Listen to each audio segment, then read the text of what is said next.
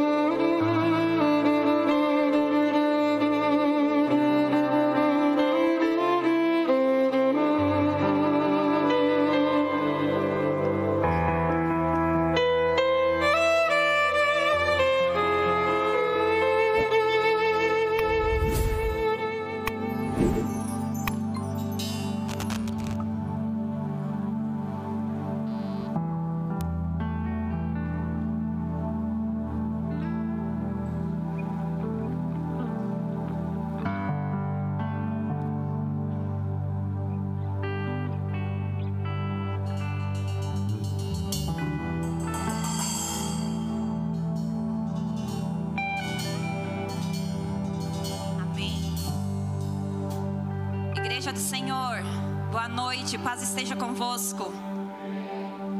Chove lá fora e aqui dentro vai chover bênçãos de Jesus.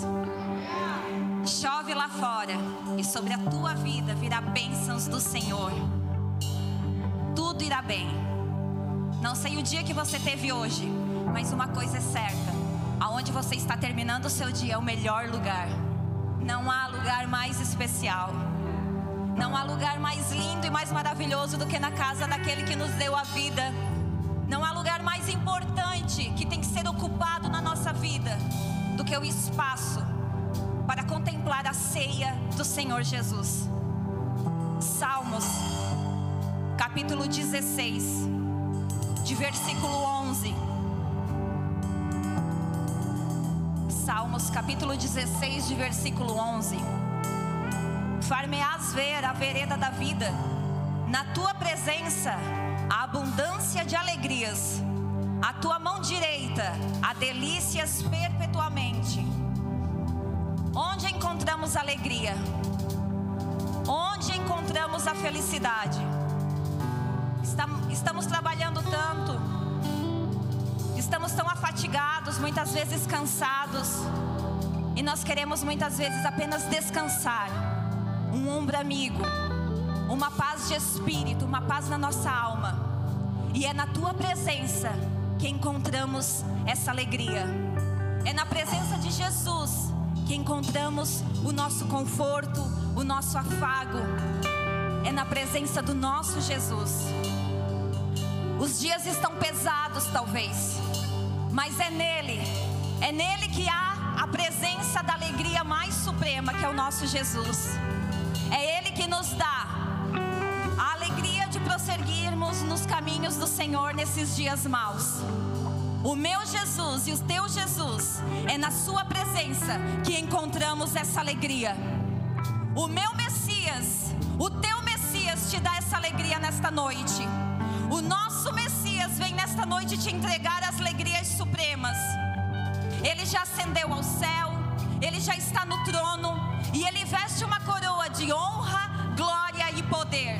E é na sua presença que encontramos a alegria, a alegria necessária para vivermos dia após dia. E hoje é um dia de alegria, hoje é um dia de celebração, hoje é um dia da ceia do Senhor. Hoje nós vamos repartir o pão e nós vamos tomar o cálice. Nós éramos perdidos e fomos encontrados. Nós éramos cegos, mas hoje a gente pode enxergar. Nós estávamos, estávamos sem fôlego, mas Ele nos deu fôlego de vida. Hoje nós temos o caminho, a verdade e a vida. Nós acreditávamos que vivíamos num mundo que tinha tudo certo, tudo correto, mas Ele foi lá e nos resgatou da ruína, para que hoje eu e você tivéssemos vida. Hoje é dia de alegria.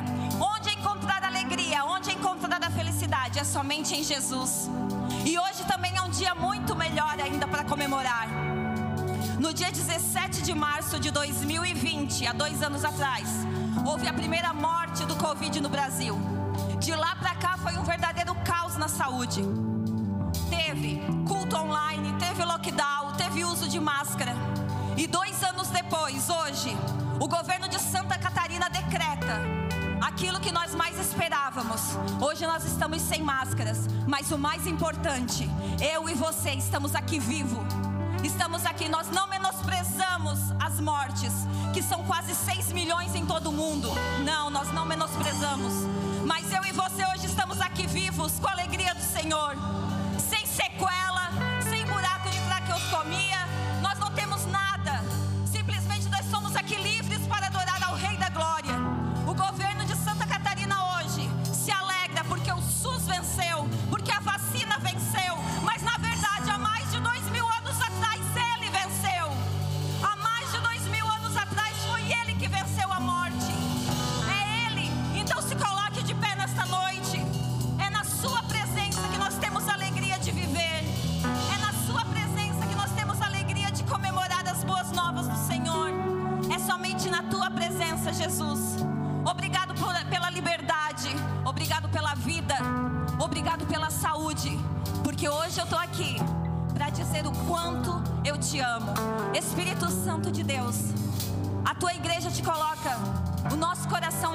ti nesta noite. Nós rasgamos o nosso coração diante de ti e agradecemos tudo que tu fizestes e fazes por nós a cada dia. Sozinhos nós não somos nada, mas contigo nós somos tudo. Então, em nome de Jesus, a nossa vida é tua, o meu coração é teu, a nossa casa é tua, o nosso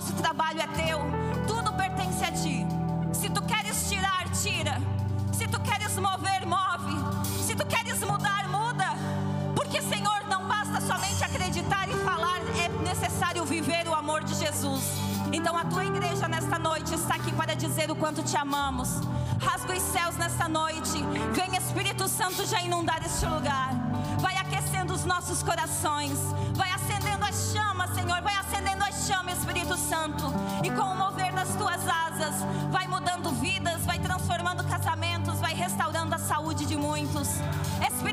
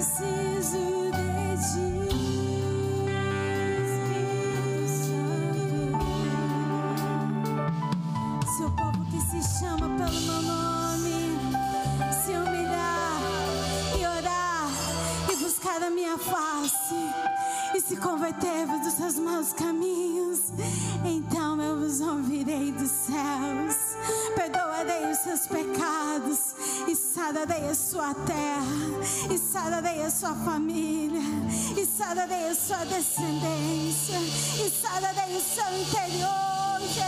Tá eu sararei. Hum, por isso que eu preciso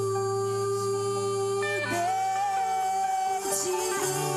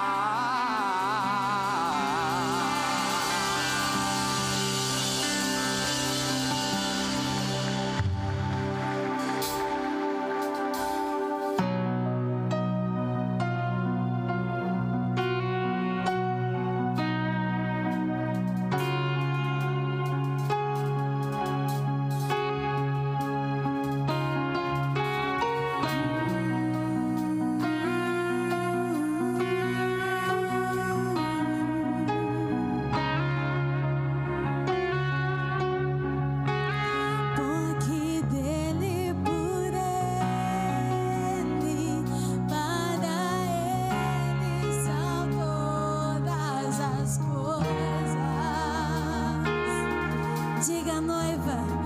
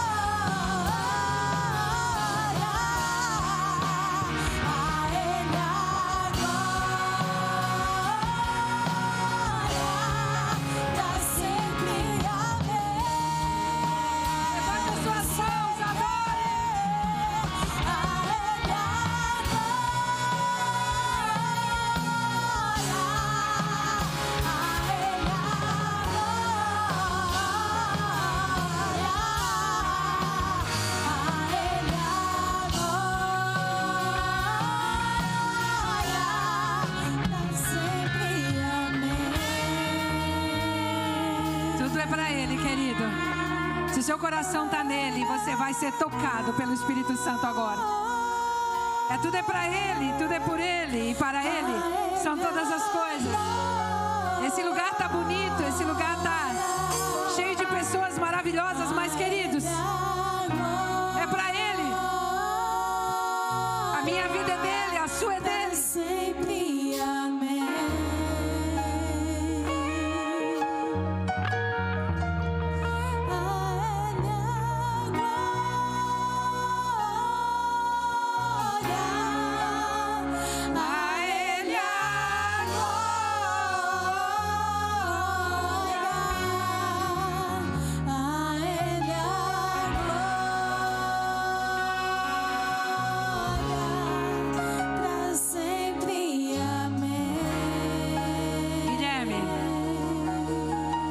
te adorar eu vivo. Só essa estrofe, Joyce.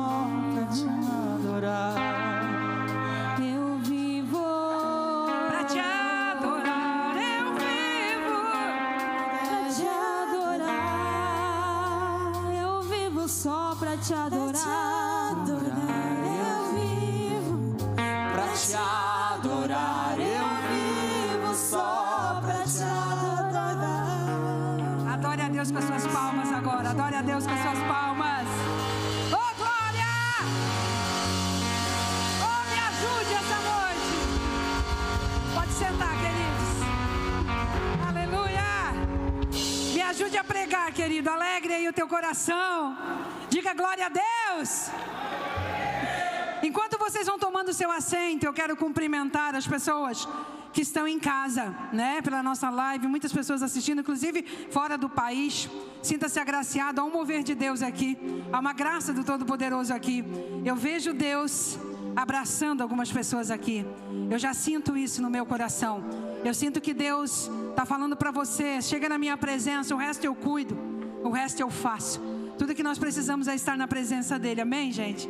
Chega na presença dele, não chega na presença de homens. Homens eles acusam, eles apontam o dedo, eles jogam pedra. Mas na presença de Deus, ele disse para aquela prostituta assim: Nem eu te condeno, querida, vais e não peques mais. É nessa presença que nós estamos, é nessa presença que eu ando. Porque, como cantou aquela música essa noite, liberta-me de mim, liberta-me de mim, Jesus. Quem não precisa se libertar de si mesmo? que atire a primeira pedra. Amém? Quem não precisa se libertar de primeiro, primeiro de si, atire a primeira pedra. Amém, gente? Nem sou digna de estar nesse lugar. Foi Deus que me, me colocou aqui pela misericórdia dele. Amém? Diga assim comigo, Jesus. Fala comigo nessa noite. Querido, quando você ouvir a doce voz de Jesus, você não precisa ouvir doce voz de mais ninguém. Eu estou feliz que eu pedi para Deus um presente eu disse, Senhor, quando eu chegar no culto hoje, eu quero um presente. E meu presente está aí. Aleluia. Abra comigo em Lucas, por gentileza. Eu, vi, eu vejo que Deus cuida da gente nos mínimos detalhes. Nos mínimos. Eu, essa tarde, eu disse, Deus, eu estou tão cansada. Eu estou numa caminhada de quase 30 anos, gente. Então eu estou cansada. 30 anos de carreira de reino. e eu disse, Deus, me dá um presente essa tarde. Eu falei o que era o presente. E eu cheguei aqui, ele, o presente está aí, glória a Deus. Deus ele cuida dos mínimos detalhes. Lucas, Evangelho de Lucas, ele, se você conheceu o Evangelho de Lucas, ele é um pouco diferenciado dos outros três evangelhos pela testificação e pela é, profundidade que ele escreve, os detalhes que ele escreve porque ele também não era indouto, né? Ele era médico. E eu vou ler já no Lucas 1, por gentileza. Ele, ele apresenta-se assim, olha a carta dele. Tendo depois muito empreendidos, é, empreendidos por uma ordem, narração dos fatos entre nós se cumpriram. Ele está falando, eu vou testificar o que os outros escreveram. Segundo transmitiram os mesmos e os que presenciaram desde o princípio foram ministros da palavra. Então ele está ali se expondo, né? E apareceu-me também a mim conveniente a descrever escrevê-lo a ti, excelentíssimo Teófilo, é um amigo dele, por sua ordem, havendo-me já informado minuciosamente de tudo desde o princípio, para que conheças a certeza das coisas que já estás informado. Então, Lucas, quando ele se apresenta, ele apresenta assim: Olha, só estou confirmando o que já tudo foi escrito, mas eu também sinto no meu coração de escrever também. E ele é, deu uma direção para essa, essa carta a um amigo dele. E Lucas é, é um dos do, dos evangelhos que narra sobre o que eu vou pregar nessa noite com muita atenção, sabe? Eu queria, como já é um culto de família, eu já vou falando de um casal, né? De Zacarias e Isabel. Eu quero que você se atém comigo num casal que servia a Deus no templo, aonde que Lucas falou assim: o anúncio do nascimento de João. Existia um tempo em que Herodes, rei da Judéia, um sacerdote chamado Zacarias, da ordem de Abias, e cuja mulher era das filhas de Arão, o nome dela era Isabel. Isabel significa pura, e Zacarias significa aquele que Deus lembra. Amém? Então, isso é o significado desses nomes. E eram ambos justos perante Deus, vivendo irrepreensivelmente em todos os mandamentos e preceitos do Senhor. Eu estou aqui diante de um culto de família, e eu já começo a introdução dizer para você: era um casal né? Eles serviu a Deus no templo, eles estavam no templo, né? Era um casal, já já você vai saber que já estavam com uma idade avançada e eles continuavam servir no templo. E a palavra dá uma característica para ele que é incrível. Ambos, diga comigo os dois. Você não sabe português, ambos, os dois, os dois. E eu hoje eu comecei a refletir sobre eu e o pastor. Eu disse, meu Deus, eu quero a unção de Zacarias para o pastor, e eu quero a unção de Isabel para mim, porque os dois até envelhecer serv, serviu no templo. Amém, gente? E eles eram justos. Diga comigo, justos. Agora eu quero que você pense bem, você e o seu casamento, você e a sua história. Como é que é o teu casamento? Como é que é a tua história? Ele é mais justo, ela é menos justa, como é que é? Já houve no meu casamento esse tipo de desequilíbrio. Já houve em que eu falava algumas coisas, mentia, eu é, distorcia, aonde que o pastor também não era pastor, era um homem totalmente mundano, fazia outras coisas. Então havia esse desequilíbrio. Porém, escute aqui: o casal que está no Senhor, diga comigo, no Senhor, tem que ser irrepreensível, tem que ser justo, tem que ser como é, Zacarias e Isabel. Não tem como estar na presença do Senhor e ser balança enganosa. Amém, gente? Você está aí comigo? Então, queridos, aqui os dois serviu junto perante Deus. Eles não serviu perante o mundo. Eles não eram bem notados lá no mundo só. Eles tinham testemunho no mundo, mas ele serviu perante Deus. Porque, querido, é fácil servir muitas vezes no mundo. É muito fácil, às vezes, aparentar uma coisa lá fora. Ou, ou talvez é, você mostra para os teus amigos, né, no teu trabalho, marido ou esposa, sei lá, que você é um tipo de pessoa. Mas dentro de casa você é outro. Dentro de casa você é outro. Aqui está dizendo não. Perante Deus, querido. Meu Deus, que coisa boa é um casal se apresentar diante de Deus e receber esse título de justo e aquele com quem não tinha que repreender. Isso significa irrepreensível, porque não tinha nada para repreender nesse casal, gente. Que maravilha! Meu Deus, eu quero chegar nesse nível. Diga assim, você que é casado aqui, por favor, por favor. Diga eu quero chegar nesse nível de justo. Amém? E perante Deus, aleluia em todos os mandamentos e preceitos do Senhor. Diga comigo em todos. Diga comigo em todos. Se tu tem coragem, fala para sua esposa, seu namorado, seu noivo, sua esposa, e diz assim: não em parte. As pessoas acham que elas podem agradar a Deus em parte. Eu não digo que a gente não peque, eu não digo que a gente não caia em tentação às vezes. Eu não digo que às vezes você é, realmente entristece o coração do Senhor. Eu não digo isso. Mas querida, a palavra de Deus, ela não diz para você obedecer 99%. Ela não diz para você obedecer 90%, porque Jesus, ele não se deu 90%, ele se deu 100%. Amém?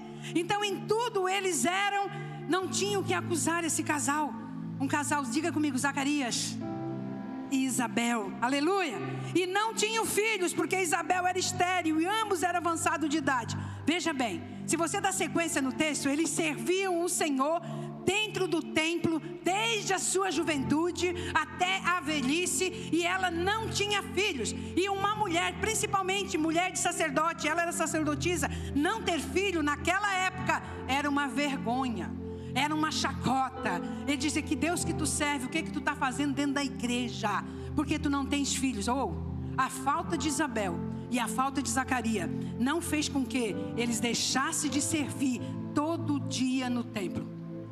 Eles tinham falta sim, eles queriam ter um filho sim. Chegaram na velhice, estavam servindo e ainda não tinha chegado. Mas escuta, escuta só, as adversidades de Isabel as adversidades de Zacarias não fez com que eles parassem com o projeto do Senhor. Porque se eles tivessem parado, João Batista não tinha nascido.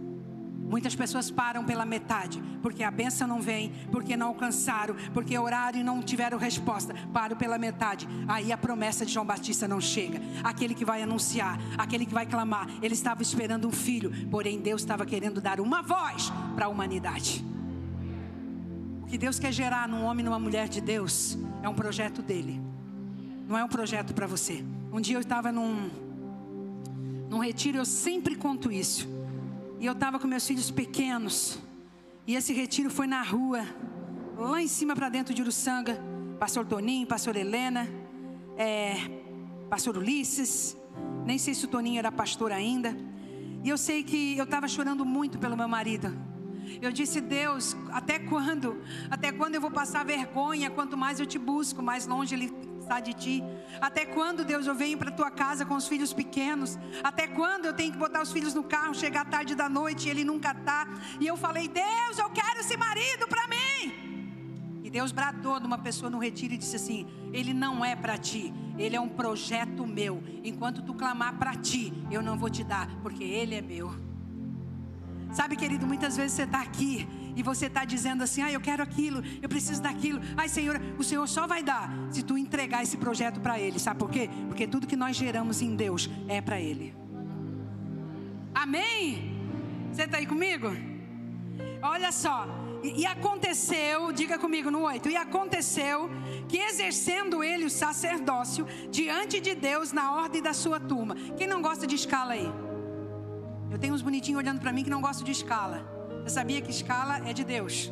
Tem turma, tem horário, tem dias de adoração, tem dias de queimar incenso. Eles estavam, querido, exercendo diante de Deus, na ordem da sua turma. Vamos supor, hoje a Andresa está aqui servindo com o Quininho, o Márcio e a Michele. Um dia desse, sabe, um dia normal, comum, aonde que eles estavam servindo a casa, aonde que eles estavam queimando incenso, significa oração, aonde que eles estavam, o povo ficava por lá de fora, e eles lá dentro clamando ao Senhor, buscando ao Senhor, na tenda, né, no altar de incenso, adorando, orando, num dia comum que eles saíram de casa, ainda ela avançada de idade, ela ainda, além de avançada de idade, ela já tinha outro problema, ela era estéreo. Impossível gerar na avançada de idade e estéreo, duplamente impossível.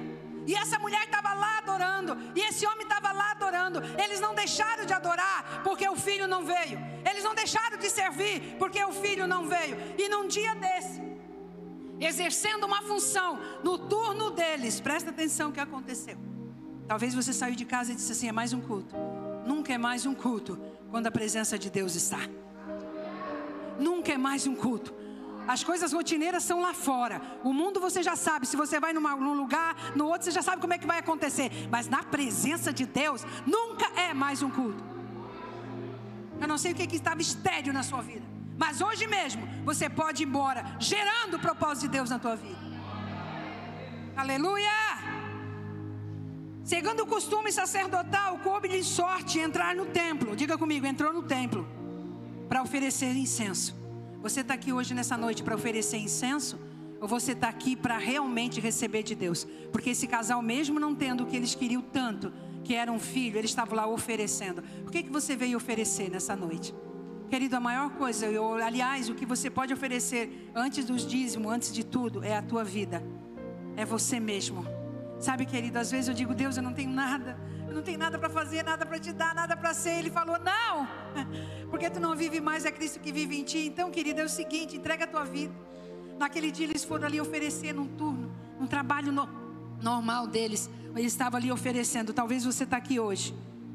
Aleluia. E toda a multidão do povo estava fora porque não podiam entrar junto, orando a hora do incenso. A hora do incenso significa a hora de queimar, a hora da oração. A hora que estava todo mundo, eles lá dentro servindo, o povo lá fora orando. Olha só. Então um anjo do Senhor lhe apareceu, posto em pé à direita do altar do incenso. Eu estava orando lá em cima e estava dizendo: Senhor, que a gente veja esse anjo nessa noite aqui, no pé do altar.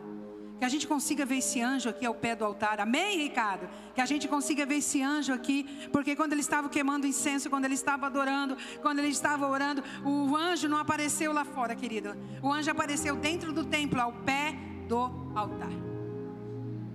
E o anjo veio e disse assim: Olha só o que, que o anjo falou. Será que ele estava esperando aquele milagre naquele dia? Será que ele estava murmurando? Muita gente até vem servir, até vem para a igreja, mas vem murmurando, contando as horas. Será como é que, que, que, que, o anjo encontrou o coração de Zacarias? Talvez você é um homem que está aqui e você é empurrado pela tua esposa. Talvez você murmura para vir para a igreja ou vice-versa. Talvez você reclama.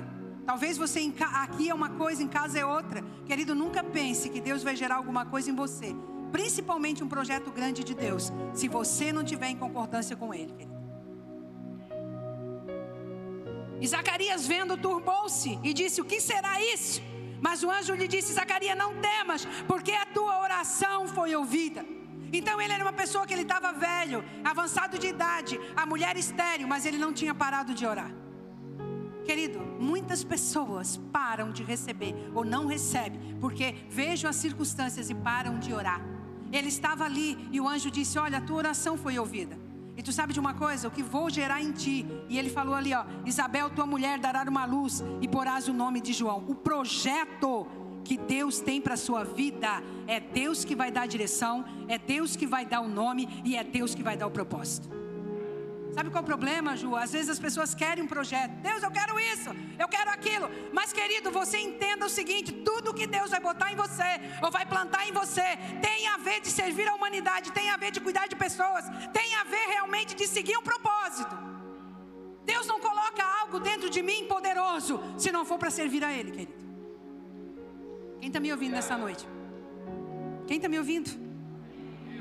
E terás, olha só no 14: e terás prazer e alegria, e muitos se alegrarão no seu nascimento, porque será grande diante do Senhor, não beberá vinho, nem bebida forte, será cheio do Espírito Santo, e já desde o ventre da sua mãe. Ah, queridos, Deus disse assim: não, tudo bem, a tua oração foi ouvida, mas olha só, o projeto que eu vou gerar em ti tem nome e tem propósito. Se você está orando por alguma coisa, que não está conectado com o céu, sabe, querido, você pode até receber, mas não adianta nada receber um propósito tão grande e perder a conexão com o céu. Não adianta nada ser cheio de tantas coisas e perder a conexão com o céu. A pessoa, quando está em Cristo, a pessoa, quando realmente está com o Senhor, ela vai gerar para o Senhor. Ela vai gerar para o Senhor. Não tem como você estar tá conectado com Ele, amém, gente? Você está aí? Vocês estão me ouvindo? Porque será grande. Converterá muitos filhos de Israel ao Senhor seu Deus. Irá diante dele o espírito da virtude de Elias, para converter o coração dos pais aos filhos, os rebeldes à prudência, dos justos, a fim de preparar ao Senhor um povo bem disposto. O que você está gerando tem a ver com a eternidade? O que Deus está gerando em você tem propósito eterno? Porque você não é terráqueo. Você não é uma pessoa, eu não sou uma pessoa que simplesmente estamos na terra, vamos para o cemitério, morremos e acabamos. Não, nós somos eternos. Ou, você, ou, ou, ou Deus gera em nós para o céu, ou o diabo gera em nós para o inferno. Não existe meio termo. Nós estamos aqui, nós somos seres eternos. Existe um propósito. Eu não estou aqui por acaso. E eu descobri isso há quase 30 anos. Há quase 30 anos eu descobri que eu não estava aqui por acaso eu descobri que eu tinha um propósito. E quando eu entreguei minha vida para Jesus, Ele gerou em mim esse propósito. E eu estou caminhando dentro desse propósito. Porque, querido, não pode, não deve, não é e não é ser um ser cristão, um sacerdote, uma casa que serve ao Senhor, que não estão gerando algo para o Senhor. Você está aí? E disse Zacarias ao anjo: Como saberei disso? Pois eu já sou velho e a minha mulher avançada de idade. E respondendo o anjo disse: Eu sou Gabriel, que assisto diante de Deus e fui enviado a falar contigo essas coisas alegres. A gente pensa que a gente ora aqui, a gente ora, a gente está num culto como esse e o céu não está aberto. A gente pensa que a gente vem orar aqui na sexta-feira ou na terça que a gente tem os guerreiros, que a gente vem aqui no culto de quarto ou que a gente dobra na nossa casa o nosso joelho, se tranca no quarto, ou pega a Bíblia, a gente acha que a gente está sozinho. A gente não está sozinho, querida.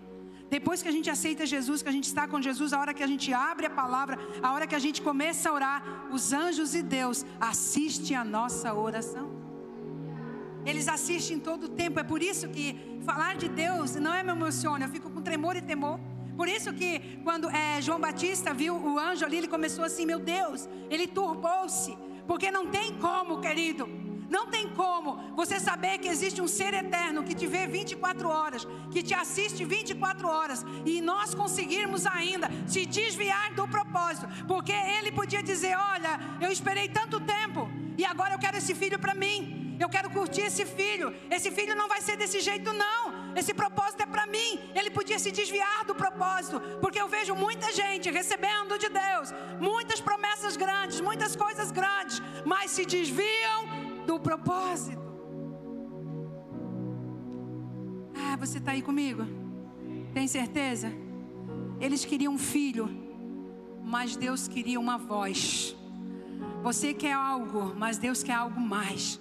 Ela queria um filho, eles desejavam ter um filho, mas Deus disse: Esse teu filho vai ser grande. Esse teu filho vai abrir caminho para a salvação. Esse teu filho vai fazer muita gente se desviar do inferno. Eu perguntava para o João aqui numa música, eu disse, João, tu crê que tu vai morar no céu? Ele disse, eu creio. Eu digo, fica com essa crença verdadeira, porque céu é o nosso lugar. Nós não geramos filho para mais nada, a não ser como projeto de Deus. Queira Luiz Henrique não, não, queira Luana não, queira Otávio não, mas tudo que veio a partir de mim e do gaúcho é projeto de Deus.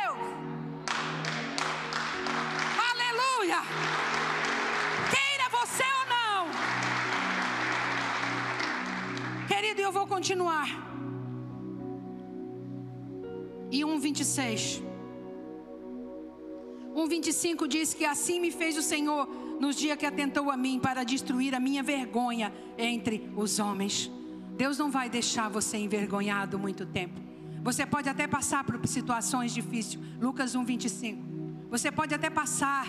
Eu, eu vivo passando por situações difíceis. Eu vivo passando, eu vivo passando circunstâncias. Eu vivo passando diagnósticos ruins de médico. Eu vivo passando, eu sei que você também passa mas Ele não deixa nós ser envergonhados por muito tempo. Isabel disse: Deus ocultou, olha aqui, Deus te próprio significa vergonha. Deus assim me fez o Senhor nos dias que olhou para mim a destruir a minha vergonha. Eu não sei se você está passando por alguma vergonha ou alguma situação, mas eu quero dizer que Deus tem prazer em destruir vergonha. Querido, e no outro lado, bem mais para frente, 1,26, abre aí.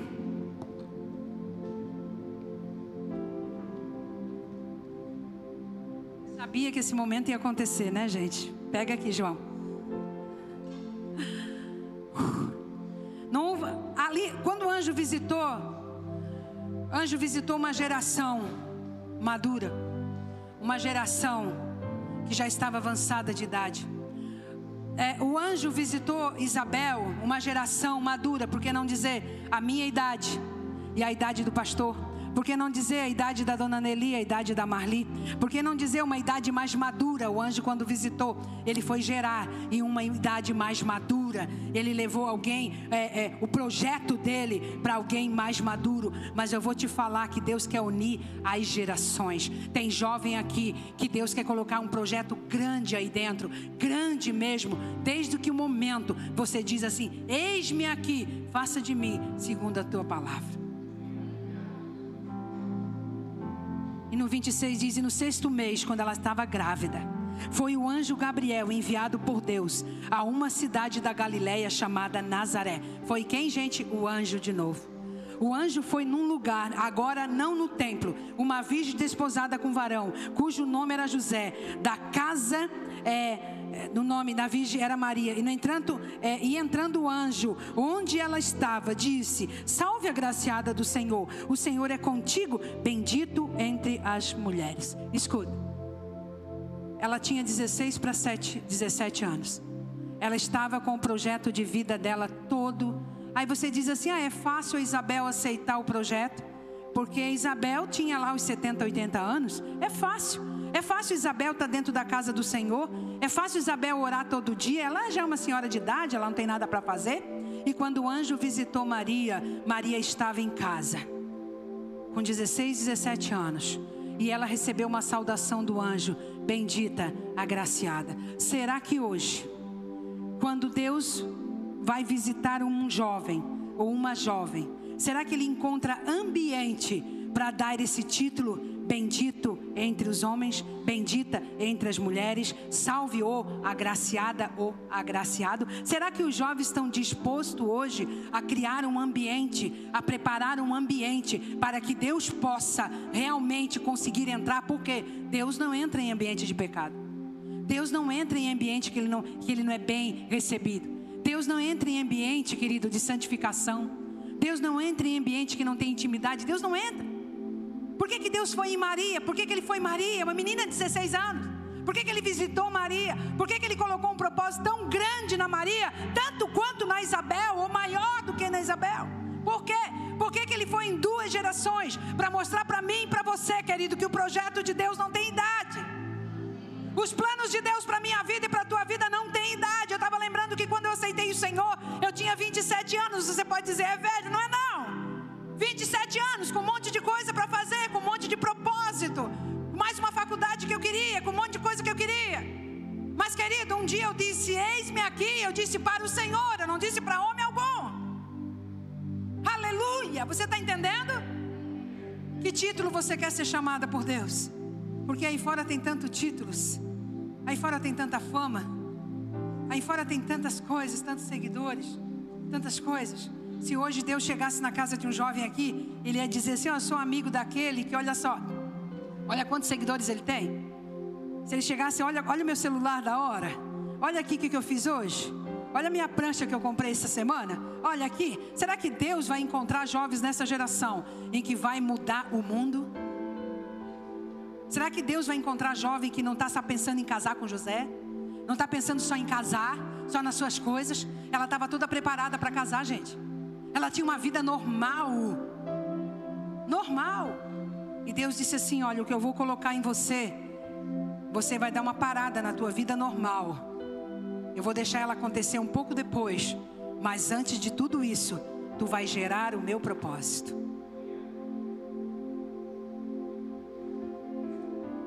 É muito difícil parar. Você está aí comigo? A graciada do Senhor é contigo, bendita é tu entre as mulheres. O que Deus nos chama hoje, porque para Deus os valores e títulos terrenos não somam para a eternidade. Eu quero fazer uma pergunta para você enquanto você deixar Filipenses 3, 7 e 8 na tela, por favor. Se tirar o teu título dessa terra hoje, a tua fama da terra, se tirar tuas roupas, o teu carro, o teu dinheiro, ou enfim, o que tu você faz, o que resta de você de Deus? Que resta em você? Se Deus permitisse, igual Jó, né, que tirou um monte de coisa de Jó, o que resta em nós? Que título Deus nos daria? Porque tem tanta profissão, né? As pessoas podem dizer: olha, eu sou uma boa, eu sou médica, eu sou doutora, eu sou design, eu sou cozinheira, né? É tanto títulos. Mas tirando os títulos terrenos, o que, que Deus te chamaria hoje? Ei, eu estou fazendo uma pergunta que o Espírito Santo me perguntou aqui atrás. Isso é para mim também. Isso dói meu coração. Se me tirasse o PR hoje, o que eu seria? O que nós seríamos? que Deus nos chamaria? Como que Deus nos vê? Como que o céu me vê? Como que os anjos me vê? Agraciada? Querida, amada? Deus poderia entrar na minha casa e falar exatamente assim, na maior transparência. A minha casa conseguiria receber Deus. Ela estava limpa para receber Deus. Filipenses. Porque para mim era ganho. Eu, o que, que era ganho para mim? Eu reputei por perda por Cristo. Foi Maria. Pode passar. E na verdade tenho também por perda todas as coisas, pela excelência do conhecimento de Cristo Jesus, meu Senhor, pelo qual sofri a perda de todas as coisas, é, e considero como escória, como vergonha, como esterco, para que possa ganhar a Cristo. O que que você não perde? As pessoas elas querem, sabe, querido, eu fiquei meditando nessa palavra, eu fiquei dizendo assim, meu Deus, as pessoas não valorizam aquilo que não tem valor para elas. As pessoas só vão dar valor e correr atrás daquilo que realmente tem valor para elas. E o apóstolo Paulo disse assim: Olha, eu tenho tudo por perda, todo, tudo, tudo que eu conquistei de título, de coisa, eu tenho por perda, para é, ter a excelência do conhecimento de Cristo. As pessoas acham pouco conhecer a Cristo, acham pouco aceitar a Cristo, acham pouco amar a Cristo. E eu vim para cá lembrando de uma palavra do pastor Zeferino. Ele diz: que nós somos nobres, que nós somos chiques demais. Deixa eu falar para você, jovem que está me olhando. Tu está trocando Cristo por namorado, Cristo por namorada, Cristo por uma noitada. Tu está trocando tudo, querido. E tu está querendo gerar, não vai gerar nada, não vai frutificar nada. Porque o que Deus tem é para a eternidade, e para a eternidade tem a ver com santidade.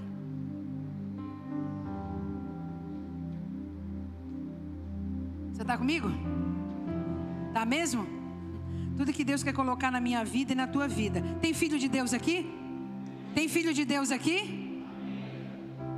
Então, tudo que Deus quer gerar na tua vida e na minha vida é para a eternidade. É para o céu. Você vai deixar um legado. Maria e Isabel e Zacarias, se elas não tivessem filho, eles podiam ter sido o melhor sacerdócio. Eles podiam ter servido 90 anos no templo, mas eles não iam deixar um legado. E tudo que nós geramos, nossos filhos, é para deixar um legado. Pai e mãe, não abre mão do teu filho servir o Senhor e morar no céu com você. Não abre mão disso. Aleluia. Eu disse, eu digo lá em casa. Eu digo. Eles estão aqui, eles podem falar. Pode ganhar um mundo de dinheiro, pode ter a maior mansão. Não me alegra tanto quanto ver eles rendidos ao Senhor Jesus Cristo de Nazaré. Eu não vou morrer sem que a minha geração duplique o que realmente Deus mandou fazer. E vendo, o Senhor é contigo, bendita entre as mulheres, no 28, 29, 1, 29 de Lucas. E vendo ela, turbou-se muito com aquelas palavras, considerava que saudação era essa. Ela estava dentro de casa, ela era uma adolescente, ela foi visitada pelo Senhor. Ela disse: O que, que é isso? O que, que você está falando? É, salve, agraciada, bendita, o Senhor é contigo. Eu não estou entendendo nada, disse o anjo: Maria, não temas, não tenha medo. Ela ficou com medo, claro, porque achasses graça diante de Deus. Você quer melhor coisa do que isso? Ah, queridos, de repente você vai, você sai por aí. Ai, que linda que você está. Ai, que roupa bonita. Ai, olha só o teu trabalho, você está ganhando bem. Você foi promovido. Olha que coisa interessante. Tudo bem, isso é mérito, isso é bom para a terra, isso é bom e você tem que correr, mas você tem que entender o que que Deus acha de mim, o que que Deus acha de você. Achou graça diante de Deus, gente, não é diante de um patrão, não é diante de uma sociedade, querido. Sabe, querido, você pode não me amar, mas eu luto 24 horas para que o Senhor ache graça na minha vida. Aleluia! Esse é o desejo do meu coração. As pessoas dizem assim: não, a gente tem que ter muito amigos, a gente tem que ter uma igreja explodindo, a gente tem que ter fama. Não! A gente tem que ouvir do Senhor um anjo dizer: O Senhor achou graça diante de ti. Você quer mais que isso? Cutuca do lado esquerdo e do lado direito, você quer mais que isso?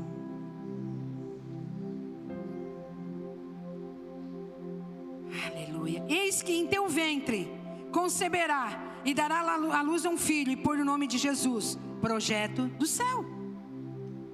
Maria, eu sei que tu vai casar, eu sei que tu tem um monte de compromisso, eu sei que tu não tem tempo para nada, eu sei que tu tá voada com a tua cabeça.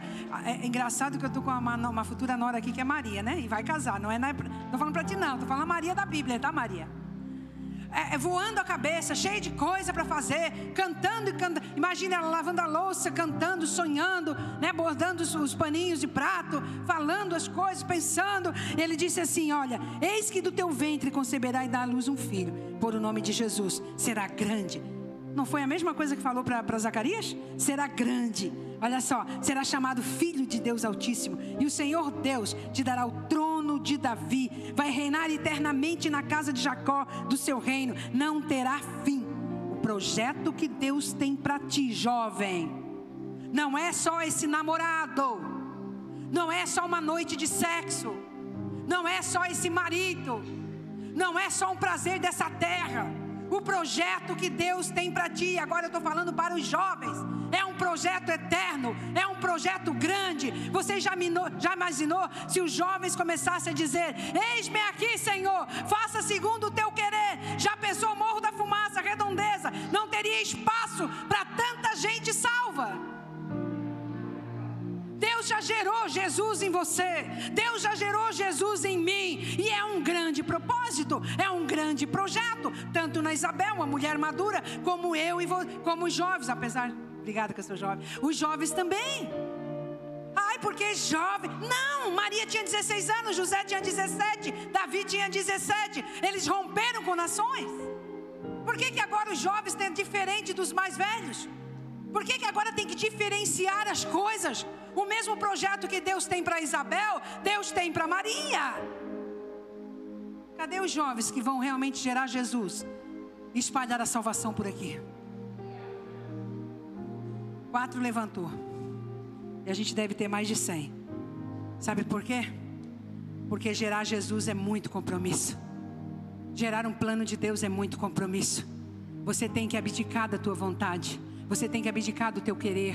Você tem que se submeter à voz daquele. Você tem que levar esse projeto até o Calvário. Você tem que chorar com esse projeto. Você tem que ir. É porque que muitas vezes abortam, as pessoas abortam o projeto de Deus, abortam Jesus em si, porque não estão dispostas a pagar o preço. Isabel, quando gerou João Batista, ele foi o anunciador. Ele que abriu o caminho para Jesus. Ele pregou sobre arrependimento e santidade. Isabel, quando gerou João Batista, ele foi morar no deserto. Ele se vestia com pelo de carneiro, de camelo, de bode, sei lá, e comia mel silvestre. Ele era igual um mendigo. Ele gritava nas praças, mas Deus não gerou João Batista para ela. Deus gerou para ele.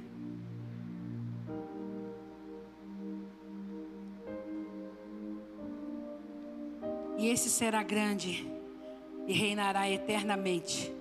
Sabe, queridos, se você entendesse o que Deus colocou dentro de você, se você entendesse dando o projeto de Deus na tua vida, vai reinar eternamente, não tem fim. Se você entendesse o brilho que Ele colocou, e você sabe o que Ele colocou, pior que a gente sabe o que Deus colocou. Pior que o Maico sabe o que Deus colocou dentro dele. Pior que a Odisseia sabe o que Deus colocou. Eu não tenho dúvida nenhuma do que Deus colocou na minha vida. O problema é, eis-me aqui e pagar o preço, renunciar ou não. Porque, querido, a partir do momento que a gente aceita Jesus, que a gente quer Jesus, ele é gerado em nós através do Espírito Santo. E existe um propósito eterno de Jesus morar em você, querido. Não é para estar numa igreja, sentar no sábado à noite somente.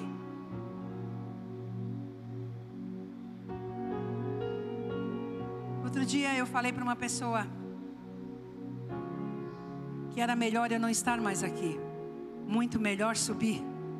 Apóstolo Paulo disse assim: muito melhor que eu vá, mas por bem de vós eu ainda fico mais um pouco. Quando a gente conhece a presença de Deus, quando a gente já tem visão da eternidade, quando a gente sabe o que está nos esperando, a casa que está nos esperando, a gente canta igual a Joyce cantou nessa noite, Pai, que saudade de casa, me leva para casa. Por mais que você está vivendo o melhor dessa terra, um dia, e não muito demora, não vai demorar muito, nós vamos estar indo. Nós vamos estar indo. Não desperdiça mais tempo, jovem. Não desperdiça mais tempo, mulher madura. As duas gerações precisam estar junto. Nós precisamos estar junto, numa unidade só, num propósito só. A Isabel gerou João Batista, Maria gerou Jesus, e as duas juntas cumpriram o propósito de Deus. Aleluia. Aleluia. Disse Maria ao anjo: Como se fará isso? Como que esse tudo que tu está contando? Eu também, um dia que eu recebi a visão, eu lembro que eu fui três, eu fui uma célula numa quinta-feira e num sábado, num domingo eu fui para o culto e eu levei o Otávio, né, e a Luana. A Luana tinha dois, um ano e pouquinho e o Otávio ia fazer sete. E eu disse para Deus assim, Deus, é, eu não te conheço. Eu era católica, apostólica, romana, mas eu não conhecia Jesus. Eu não te conheço. Mas se o Senhor curar o meu filho dessa enfermidade que com 10 anos ele ia ficar surdo, cego e mudo, e o restaurar meu casamento, eu não só vou te seguir, mas eu vou te servir de todo o coração. Maria disse: Como é que eu vou receber esse tamanho do projeto? E eu, quando eu falei isso para Deus, eu não saberia, eu não sabia o que que vinha. Eu não sabia que Deus ia colocar dentro de mim um grande projeto. Que Deus ia colocar o filho dele dentro de mim para eu gerar pessoas para ele para eu multiplicar, para eu dar fruto. Eu achei que era só ir para a igreja. Eu achei que era só ir para a igreja sentar, ir para uma pizzaria e deu. Eu não sabia que eu tinha que trabalhar, que eu tinha que renunciar, que eu tinha que sofrer por amor a Cristo. Eu não sabia que muitas vezes eu tinha que ser pendurada na cruz por amor a Cristo. E aí começou o processo. Maria disse: Como é que será isso? Como é que vai ser isso? Ela começou a dizer: Não, mas eu, eu não conheço ninguém, não conheço homem, eu sou virgem. Como é que vai ser isso? Ela ainda perguntou, eu não, eu só aceitei. E quantas vezes eu quero desistir até hoje? Pensa que não. Quantas vezes eu quero largar tudo? Quantas vezes eu digo, Deus, eu já estou velha, eu vou largar o propósito. Ele disse, você falou que me serviria todos os dias da minha vida. Ele curou meu filho, é perfeito. Meu casamento é um. Meu marido é um pastor, de alcoólatra virou um pastor. E por que, que eu vou deixar agora? Eu tenho que servir todos os dias da minha vida. Pensa se eu tenho vontade todos os dias. Não, a minha vontade às vezes não é para estar tá aqui. Mas, querido, eu fiz um propósito, foi com Deus. Você fez propósito com Deus? Ei, ei, Deus está mandando te perguntar. Ei, ei, ei, ei. Deus está mandando te perguntar. Tu fez propósito, foi comigo ou foi com homens? Sabe por que, eu nunca desisti, Marli? Porque eu não fiz com um pastor. Eu não fiz propósito com homem nenhum. Eu não fiz propósito com pessoa nenhuma. Eu fiz com Deus. E perante Deus eu não posso desistir. Apóstolo Paulo disse: ainda que eu sofra dano, ainda que eu sofra injúria, eu não posso desistir. Ela disse: Como será? E respondendo o anjo disse: Descerá sobre ti o Espírito Santo, e a virtude do Altíssimo te cobrirá com as suas sombras, pelo que também o santo que há de nascer de ti será chamado filho de Deus. Em João 1,12 disse que aqueles que receberam Jesus como único e fiel Salvador receberam o poder de ser chamado filho de Deus. Escuta uma coisa. Quando nós recebemos Jesus no nosso interior, na nossa vida, o Espírito Santo já mora em mim, já mora em ti. Não tem como, querido, você dizer para mim, presta atenção, que você está com o Espírito Santo e tomar as suas próprias decisões. Não tem como a gente dizer que Jesus foi gerado em nós, que existe um grande propósito, que a gente vai chegar realmente, que Deus vai ser grande através da nossa vida. Se você não renuncia os teus desejos, as tuas vontades, não dá para agradar dois senhores. Ou você vai odiar a um, amar o outro. Não dá para agradar a dois. Eu também quero um monte de coisa que o mundo oferece. Eu quero. Sabe qual é o meu desejo ultimamente? É só curtir a vida, porque eu não sei quantos anos eu vou estar aqui. Jesus disse assim para mim outro dia: Tu quer curtir a vida fora da minha presença? Eu disse: Não, Deus, é na tua presença sim. Não, mas na tua presença é cumprindo o propósito que eu te designei para cumprir nessa terra. Muitas pessoas estão dizendo que estão na presença do Senhor, fora do propósito.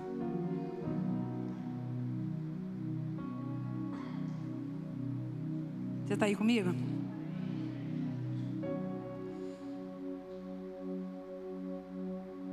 Será chamado filho de Deus. Eis que também, olha só no 36. Maria, eu vou dizer que é verdade o que eu estou te falando, que vai acontecer. Se tu quiser checar, Maria, tem uma pessoa que está gerando um propósito, Maria.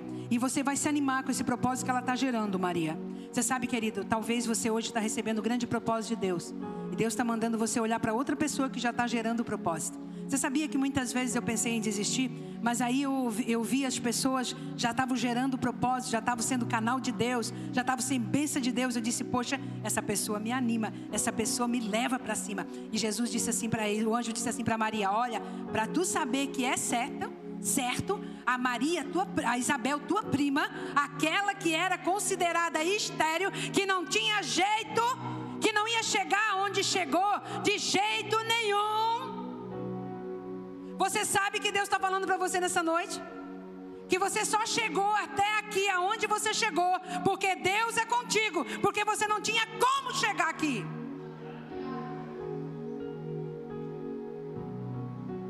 Era impossível você estar tá aqui olhando para mim, se não fosse a intervenção de Deus naquela época na sua vida. É verdade ou não? E cuidado, porque você deve ter prometido para Deus naquela época algumas coisas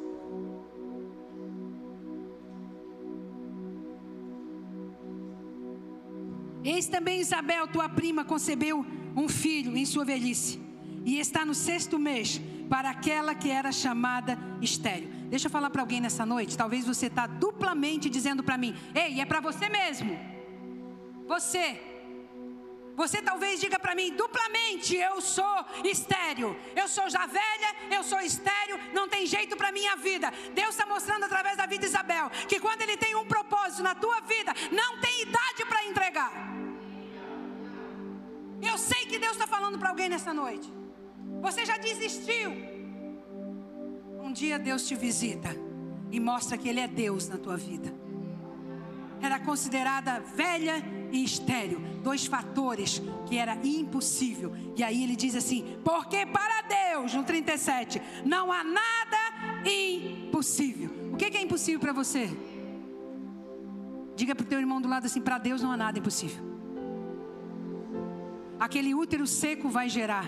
Aquele filho alcoólatra vai se converter. Aquele pai que só briga vai vir para a igreja. Não há nada impossível para Deus. Aquele casamento que já foi destruído, olha aqui, existia um destruído, está aqui perante o Senhor. que ia ser aleijado é perfeito hoje. Não há nada impossível para Deus. Quem está disposto a aceitar o propósito de Deus?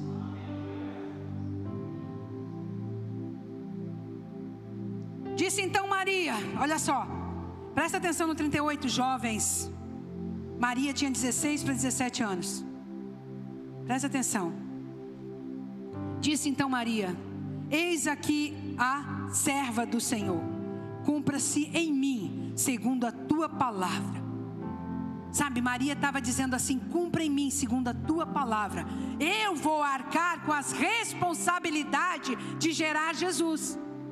Eu não vou transferir para ninguém a responsabilidade de carregar Jesus na minha vida. Querido, quando eu entendi essa palavra, eu não poderia culpar ninguém. Eu não poderia culpar o meu marido, culpar meus filhos, culpar o meu pastor, culpar ninguém. Porque eu disse: Eis-me aqui, Senhor. Eu vou te servir até o último dia da minha vida. Eu não, não posso culpar ninguém. Foi um propósito que eu fiz com Deus. Ela disse: Cumpra em mim. Alguém tem coragem nessa noite de dizer: Senhor, cumpra em mim a tua palavra? Nossa, como você está quieto. Sabe, Dudu, para cumprir em você a palavra do Senhor, tem que morrer o Dudu. Tem que morrer. Tem que morrer a velha criatura. Tem que morrer para muitos desejos. Deus não tira muitas coisas da nossa vida porque Ele nos fez com desejo. Mas tem que dizer não para muitas coisas que a gente gostaria de dizer sim. Muitas vezes tem que ir aonde Deus manda, mesmo sem vontade. Quando ela disse cumpra em mim, ela disse cumpra em mim. Eu posso ser apedrejada agora. Porque naquela época a mulher ia enterrar, quando ela parecia grávida, ela ia enterrada até o pescoço e apedrejava a cabeça. Quando ela disse cumpra em mim, ela disse pode eu posso ser apedrejada, eu posso ser caluniada. José não vai me querer mais, não tem problema, mas eu escolho Deus porque o anjo disse que ele estaria comigo todos os dias. Lá no Calvário ele vai estar comigo. Quando for para ganhar não tem lugar, lá na, for para a manjedoura ele vai estar comigo. Em cima daquele daquela ele vai estar comigo. Quando caluniarem meu filho, ele vai estar comigo. Quando chamarem meu filho de Beuzebu, de demônio, Deus vai estar comigo. Cumpre em mim o teu querer. Quando ele disse assim, cumpre em mim, o anjo se ausentou. Já pensou uma menina de 16 anos receber uma promessa dessa? Já estava sendo grávida. Pode desligar um pouquinho aqui, que tem gente com frio aí. Pode desligar um pouquinho. Ela já estava sendo gerada. O Espírito Santo já estava gerando Jesus. Naquela hora não era para o anjo estar tá defendendo ela? Aonde ela fosse, o anjo está junto? Aonde ela fosse, o anjo está junto? O anjo está, né? Se ela fosse apedrejada, o anjo junto. Se ela fosse caluniada, o anjo junto. Não, o anjo foi embora, sabe por quê? Diga por quê, pastora? Diga por quê, pastora? Porque você não precisa de anjo, você precisa da presença de Jesus. Amém? Ela entendeu. E o anjo se ausentou, foi embora. Amém, gente? O anjo foi embora. Você está aí? Aleluia. E no 39, eu quero encerrar por aqui. Nesse outro texto. No 39. Naqueles dias, levantando-se Maria, ela foi apressada as montanhas de uma cidade de Judá. Entrou na casa de Zacarias e saudou Isabel. Quando ela recebeu o projeto de Deus, ela disse assim: para eu não abortar o que Deus está me dando, presta atenção aqui. Para eu não abortar esse Jesus grandioso, para eu realmente ganhar força, eu vou ter que ir numa pessoa madura. Eu vou ter que andar ou sentar com uma pessoa que está gerando o mesmo propósito. Escuta. Sabe por que, que muita gente aborta Jesus? Sabe por, por que, que muita gente perde a presença de Deus? Porque quando receberam, quando decidiram, quando decidiram buscar, decidiram é, aceitar, decidiram fazer para o Senhor, servir para o Senhor, não foram se aconselhar com Isabel, não foram para a casa de Isabel. Uma das coisas que está faltando nessa geração é casa de Isabel, conselheiros que levam você a gerar o que Jesus colocou em você disse: já que Isabel está gerando o mesmo propósito do céu, é para lá que eu vou. Eu não sei se ela foi de mula, eu não sei se ela foi de, de carro, de boi, eu não sei do que, que ela foi. Mas uma menina de 16 anos, ela se levantou e ela foi. E ela disse: já que é para gerar, eu vou gerar certo. Presta atenção escutando o que Deus está falando com você. Talvez você está abortando Jesus porque está se aconselhando com pessoas erradas. A palavra de Deus diz que ela ficou três meses. Três meses é o perigo de aborto, é o perigo da criança, é o perigo da mulher perder o neném. Ela ficou lá três meses sentada aos pés de Isabel. Imagina Isabel o que falava para ela: Olha, você, para não abortar, você tem que fazer isso. Olha, fica dentro dessa fé. Não para de servir a Deus. Não importa se tu perder José. Não tem problema nenhum. Tu está gerando Jesus. O que, que é José para quem está gerando Jesus? Com quem você tem se aconselhado? Com quem você tem sentado? Sabe, querido, está muito assim. Jovem com jovem, maduro com maduro. Queridos, está tudo errado. Filhos consultando com outro jovem sentando com outro jovem, em vez de sentar com os pais para aprender dos pais, em vez de sentar com a mãe para aprender da mãe. Sabe, queridos, com quem você tem esse conselhado? Eu tenho certeza. Se você sentar com um pai que é cristão, uma mãe que é cristã, ela avó, uma avó, ela vai ensinar o caminho da retidão. Pastora, eu não tenho mais mãe, mas você deve ter mãe espiritual. Sente com aqueles que vão te levar para o propósito. Sente daqueles que vão fazer você crescer, que vão fazer você chegar nos planos que Deus tem para você. Diga com quem tu andas, eu digo para onde tu vai, ou quem tu é. Tem pessoas que estão andando a passos largos para o inferno, porque não estão se aconselhando com Isabel. Estão abortando Jesus. Ela disse: Não, eu vou me levantar. Dane-se todo mundo. Mãe, eu estou indo ver minha prima Isabel. E ela foi sem pressa. Porque as duas estavam gerando o mesmo propósito. Querido, eu não entendo. Vocês me perdoem eu falar nessa noite. Me perdoe. Não estou aqui para acusar e nem julgar ninguém, que eu também preciso de salvação igual você. Mas eu não entendo a pessoa que quer ir para o céu, andando com pessoas que não estão indo para lá. Eu vou repetir porque Deus mandou dizer.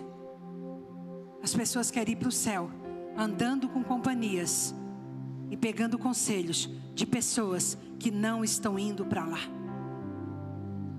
Se eu quero, querido, eu sou bem ruim de trânsito, bem ruim de, de endereço. Sou mesmo. Se eu tiver que ir para Florianópolis, eu tenho que pedir informação. Eu sou ruim, eu não gravo.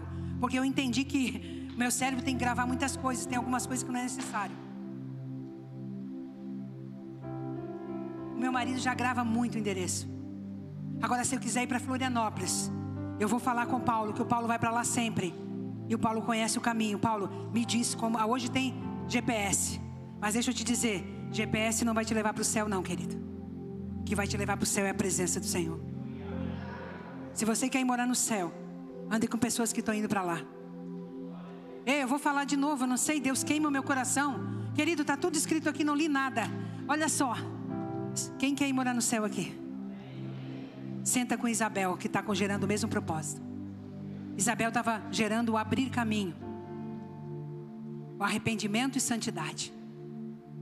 Porque Maria tinha intimidade e força, Isabel tinha maturidade e santidade.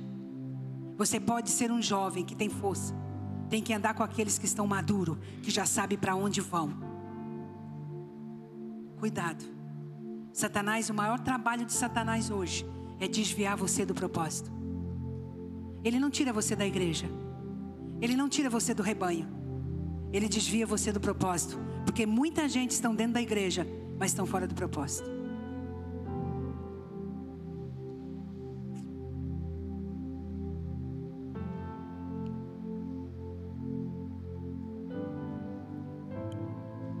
Aconteceu que ao ouvir, e entrou na casa de Zacarias, saudou Isabel, 1,40. E aconteceu que ao ouvir Isabel a saudação de Maria, a criancinha saltou no ventre. Isabel foi cheia do Espírito Santo. O que eu tenho dentro de mim tem que mover os céus na outra pessoa. Pode escrever mesmo. O que eu tenho dentro de mim tem que movimentar o céu na outra pessoa. Senão, eu sou a mesma pessoa que eu era antes do mundo o que está em mim tem que ser movimentado e movimentar outras pessoas. Quando Maria chegou, o que estava na Isabel começou a se movimentar. Quando Maria chegou, agitou o propósito da Isabel. Queridas pessoas, hoje, sabe, uma vez ser cristão, ai, quando você dizia que era cristão, meu Deus, havia um respeito. Quando você dizia que era um pastor, nossa, seja um religioso, um padre. Eu estava falando outro dia, lá em casa, quando a gente recebia os padres, né? Minha, minha avó era muito católica. Gente, naquele dia, as crianças não entravam dentro de casa, nem para pegar um copo d'água. A mesa era principal era do padre. É, é, é, o prato melhor, a comida melhor. A gente não comia comida durante a semana, passava necessidade, mas para o padre tinha. Havia um respeito. Hoje está tudo igual. Hoje está tudo igual. Sabe, não, não estremece mais nada. Sabe, a minha vida tem que fazer diferença na sua. Ei, a minha vida tem que te conduzir para o céu. Ela tem que fazer diferença na sua. Senão não vale a pena. Não sei se você está ouvindo, parece que você não está me entendendo. Quem está entendendo? Quando Maria chegou, Cleonice, a criança que estava Isabel começou a pular e disse: Nossa, essa aí é agraciada, essa aí carrega presença, essa aí é diferente. Querido, eu determino que aonde você passar, você vai fazer barulho do céu e Satanás vai sair correndo. Ah, querido, eu determino. Eu não posso ficar no mesmo ambiente que o inimigo está. Eu não posso. Eu tenho que fazer a diferença. E eu também tenho que fazer a diferença na outra pessoa que está gerando propósito estimular outra pessoa. Quando Maria chegou, Isabel ficou, deu uma, uma unidade de geração e de propósito, uma alegria. Davi falava assim, Catrine: quando vocês se encontrarem, salmodei, salmodei, é, falam salmos um para o outro, fala do que Deus fez na sua vida, fala da mudança que Deus fez. Queridos, está na hora, jovens, de desligar o celular Está na hora de desligar aquela TV. Está na hora de começar a contar os feitos que Deus fez na tua vida. Está na hora de você agitar a outra pessoa para o céu. Se tudo que tu está fazendo nessa terra, as pessoas não estão tendo conexão com o céu, você está desconectado do céu.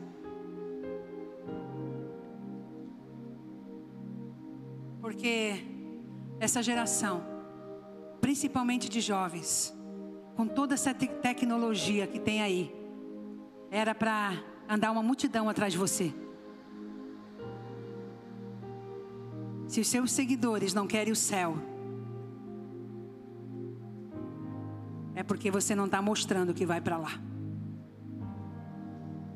Meu Deus. Pedi para Deus parar de pregar, mas, mas Ele não deixou. Então atura um pouquinho aí. Se os seus seguidores não tem interesse do céu, se as pessoas que te rodeiam não perguntam sobre o céu para ti, é porque você não está indo para lá.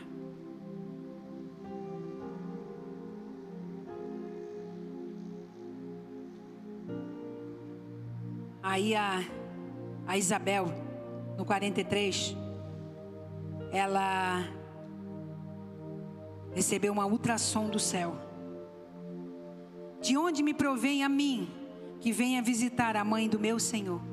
Olha o que é uma mulher, Isabel, conectada com Deus. Olha o que é uma pessoa conectada com Deus. Quando ela recebeu Maria, ela já fez a ultrassom da, da barriga da Maria. Ela já fez a ultrassom. Deus já fez disse assim, ó, Isabel, diz para Maria assim, assim, assim, assim. Uma pessoa conectada com o céu, ela tem mensagem do céu, ela tem direção do céu. Maria, o que, que tu vem a mim?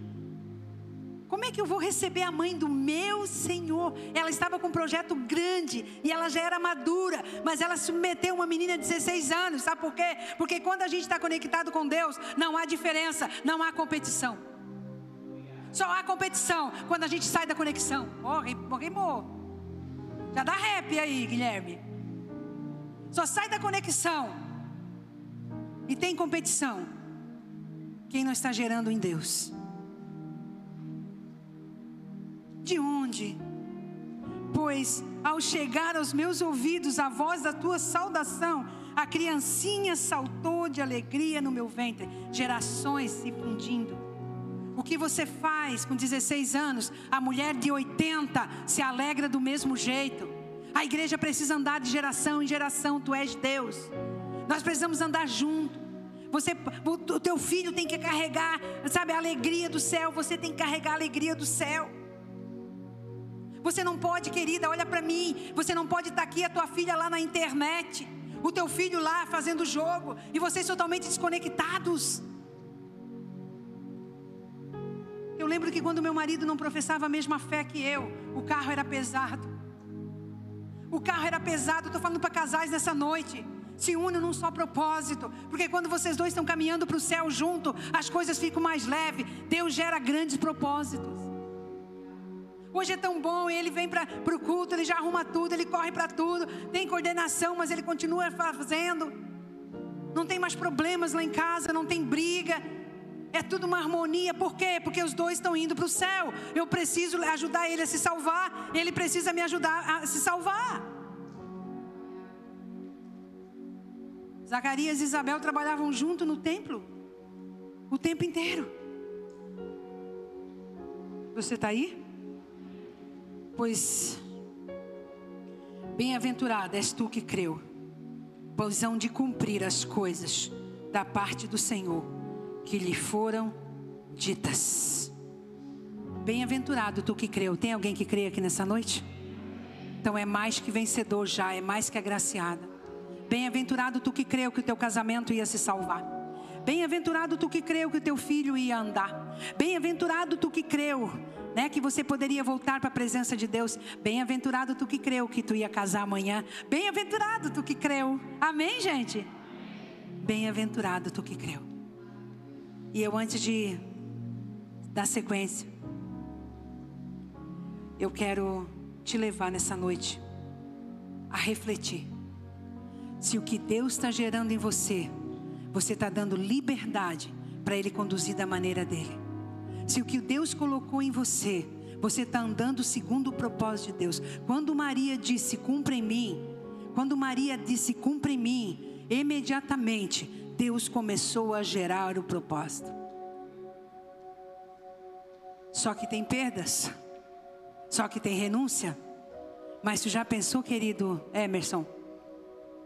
você deixar Deus trabalhar na tua vida de uma forma que toda a tua família faz salva, todos os teus amigos são salvos. Maria disse: Eu perco um tempo, José, mas eu vou salvar a humanidade. O que gerou em Maria salvou a humanidade. O que gerou Isabel abriu o caminho para o arrependimento e para o perdão e veio Jesus atrás. O que Deus quer gerar na minha casa, na minha vida, é salvação para muita gente. chamar o louvor. Carlinhos, agora tu vai ligar de novo, Carlinhos. Pode ligar de novo para nós, Carlinhos. Viu, Carlinhos? Como é que diz o Carlinhos? Além de a sogra, mãe na fé.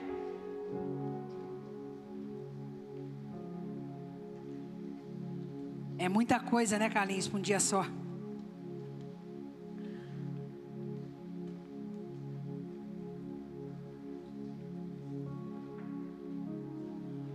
Deus quer gerar numa pessoa madura, eu tenho 56 anos. Que Deus quer gerar em mim e numa criança, uma menina de 12 anos, 13 anos, 14 anos, ou um jovem de 13 anos, ou no João. Tudo tem a ver com o propósito dele. Tudo é para ele. Tudo que Deus quer fazer é unir as gerações. Você precisa sentar aos pés de Isabel. Você precisa ter paciência de aprender com Isabel. Você precisa dizer, Isabel, eu não estou conseguindo seguir adiante. Eu estou abortando Jesus. Eu estou sentindo que eu estou mais longe do propósito. Eu estou sentindo que eu estou com falta do propósito. Jesus me ajuda. Deus me ajuda. Isabel também pode abraçar Maria e reconhecer que o que a Maria está fazendo é grande. Eu disse para Michele e o Elias outro dia, Michele, vocês vão muito além do que eu e o pastor fizemos. Basta vocês cumprirem o propósito muito, Michele, porque Deus quer gerar Jesus nesses jovens aí de uma maneira estrondosa. Porque jovem tem a força. Jovem tem a força, jovem quando busca intimidade, busca intimidade. Mas, querido, não adianta andar com intimidade se não tiver santidade, se não tiver maturidade.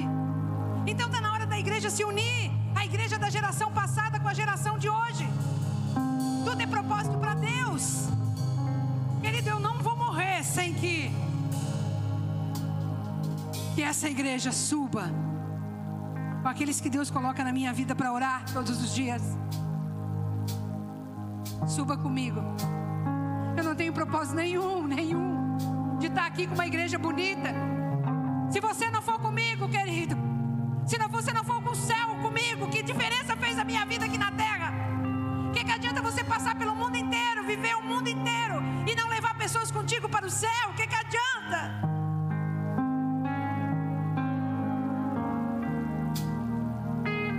Teve fases da nossa vida. Por que não dizer, estou passando por mais uma delas? Que eu sentia literalmente, literalmente Deus pregando eu na cruz e dizendo: Tu me aceitou? Eu também passei pela cruz. Tu me aceitou me gerar, eu também estou na cruz. Maria sabia que tinha que ir para a cruz com ele. Que nós geramos em Deus passa pelos processos muitas vezes desagradáveis. Só que houve a ressurreição. E depois da ressurreição ele disse: Olha, eu vou para o meu Pai, mas não vos deixarei órfão. Eu deixarei o Espírito Santo, aqueles que vos, vos guiará toda a verdade. Querido, eu não sou órfão, você não é órfão. Se você tem alguma dificuldade, querido, de deixar Jesus ser gerado aí da maneira que Ele quer ser gerado, peça ajuda ao Espírito Santo. Eu peço todos os dias. Tem dia que eu digo assim: Ah, tu não for comigo, eu não vou. Se tu não for comigo, eu não consigo, Jesus. Sabe por que, que Maria foi até o fim? Porque lá no início o anjo disse assim: O Senhor é contigo. Ela, ele disse: O Senhor é contigo. Ela creu. Ela creu que quando bateram nele, machucaram ele, ele teve que se esconder.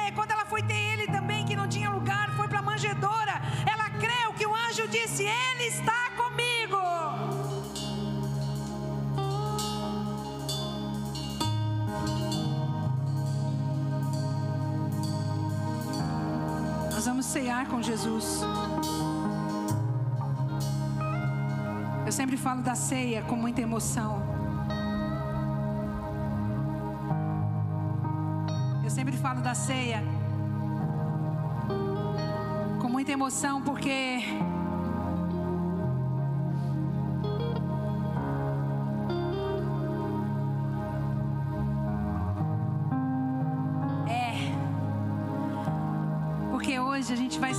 perante vocês, todo mundo junto. E a gente até fica constrangido às vezes, porque são tantas pessoas. Mas você imagine o dia que eu chegar.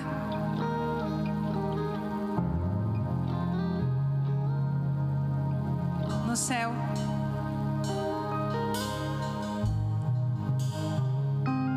Hoje eu e o pastor estamos te servindo.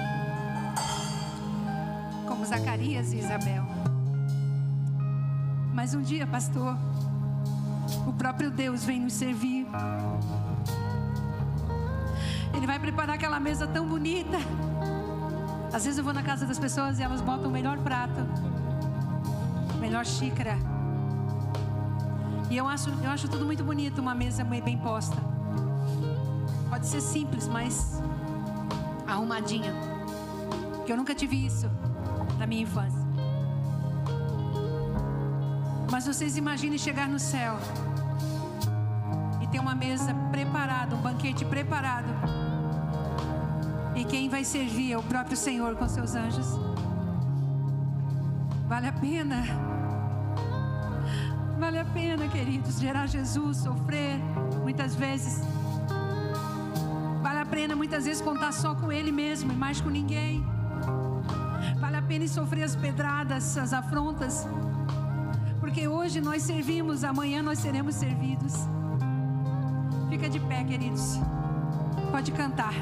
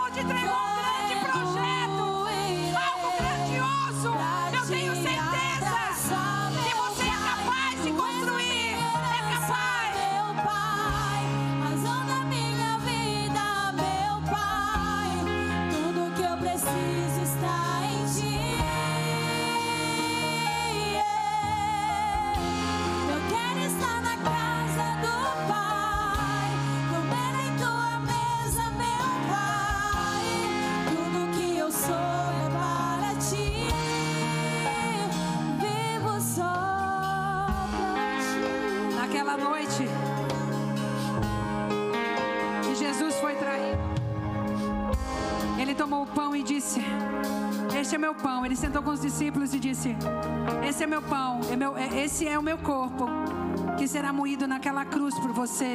Maria estava ali. Maria tinha gerado ele, Maria estava ali. Muitas vezes você, por gerar um propósito, você vai ser moído também. Você vai sofrer também.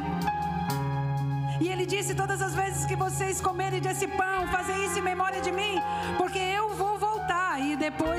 te servir.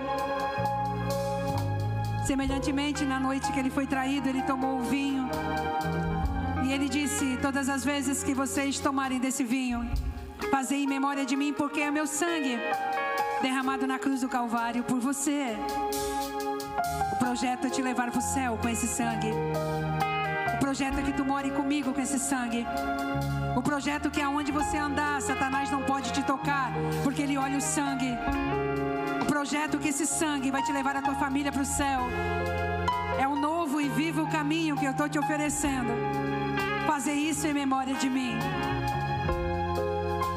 E mais abaixo ele disse: Examina-se o homem a si mesmo e come e beba desse pão.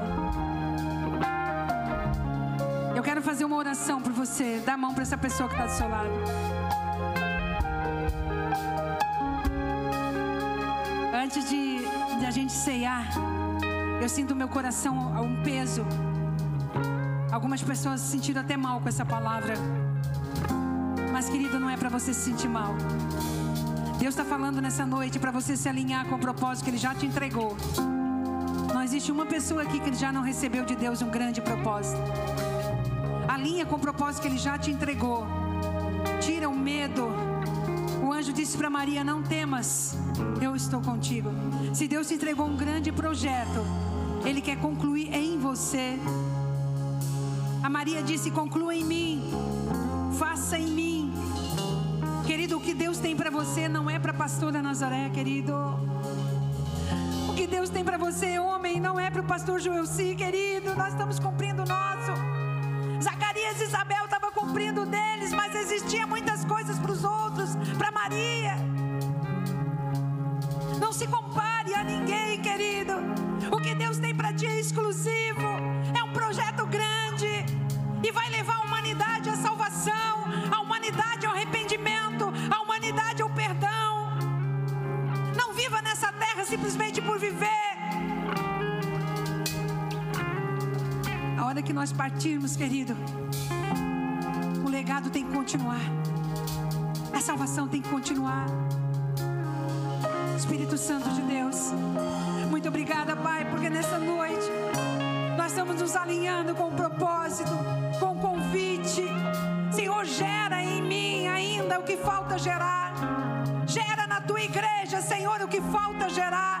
Nós não queremos ser é, é, infértil, nós não queremos, Senhor, ser improdutivos. Querido, a tua palavra diz que eu te nomeei, eu te coloquei o um nome. E vades e dê fruto, e que esse fruto permaneça. Obrigada, Jesus, porque tu achou graça a essa igreja essa noite. Obrigada porque tu falou aos nossos corações. Obrigada porque tu não deixa nós nos desviarmos, Pai. Obrigada pela tua repreensão, obrigada pela tua ajuda. Eu quero gerar para o céu, Senhor. Assim: Eu quero gerar para o céu. Diga de novo: Eu quero gerar para o céu. Eu abençoo os elementos. Fique à vontade. Vamos cantar.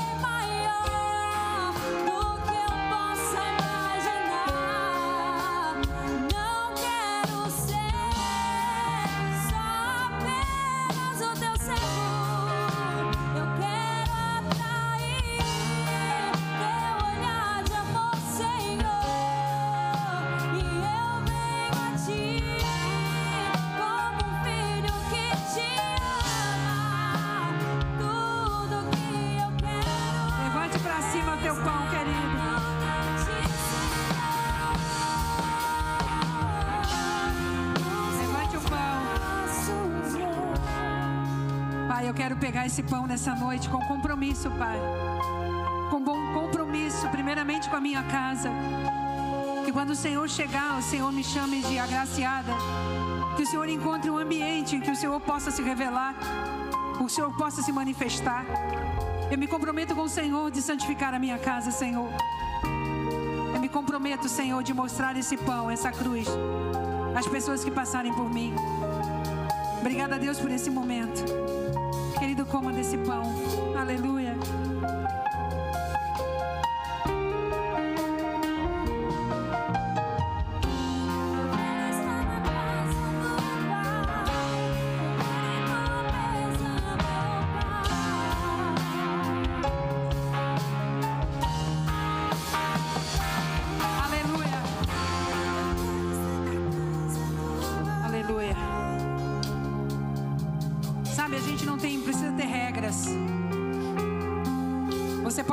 Seu lugar com esse teu vinho e falar com uma Isabel ou falar com uma Maria nessa noite. As duas igrejas estão aqui dentro. Você pode trocar experiência ou trocar uma palavra de carinho com alguém. Enquanto eles cantam, meu prazer é te adorar. Você pode sair do seu lugar. Se você não quiser, fica também.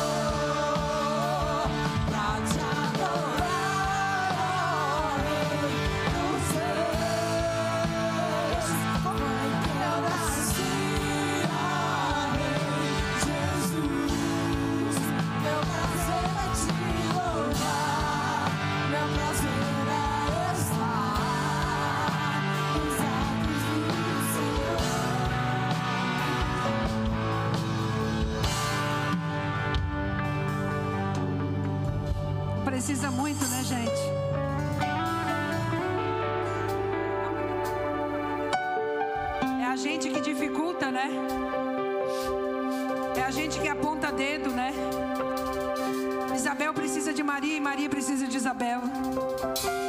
Você sabia disso? Nós maduros precisamos dos mais jovens, os mais jovens precisam de nós. Essa é a igreja. Essa é a igreja. Você pode beber o teu cálice, amassar, jogar no chão e permanecer na presença como família. Você pode ainda abraçar alguém, você pode ainda falar com alguém. Nós estamos em família.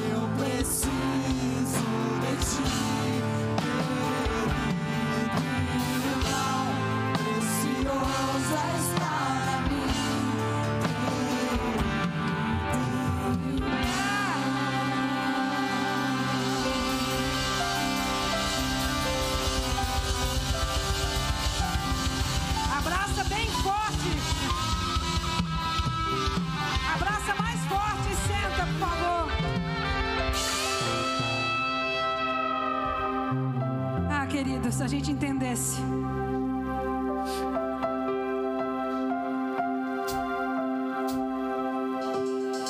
Que ninguém é tão importante que não precisa de alguém. Se a gente entendesse e reconhecer o que, que o outro está gerando e ajudasse essa pessoa a não abortar. A igreja estaria mais mais longe. Queridos, o meu já está aqui, queridos. Você que não pegou seu envelope verde dos trabalhadores, por favor, pegue seus envelopes verdes.